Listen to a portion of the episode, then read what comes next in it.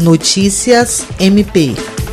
A Procuradora-Geral de Justiça do Ministério Público do Estado do Acre, Cátia Rejane de Araújo Rodrigues, se reuniu com o governador do estado, Gladson Cameli, e a presidente do Tribunal de Justiça do Estado do Acre, desembargadora Valdirene Cordeiro, para tratar sobre a questão da pandemia e das enchentes no estado. Na ocasião, o governador agradeceu ao MPSC e ao Poder Judiciário acreano pela parceria e apoio nesse momento. A Procuradora-Geral de Justiça colocou o MPAC à disposição e destacou as ações do órgão nesse momento, como a campanha de conscientização e incentivo à vacinação, lançada dia 4 de fevereiro, e a mais recente campanha, MP Solidário, que entrou em ação para ajudar as famílias atingidas pelas enchentes em Rio Branco. William Crespo, para a Agência de Notícias do Ministério Público do Estado do Acre.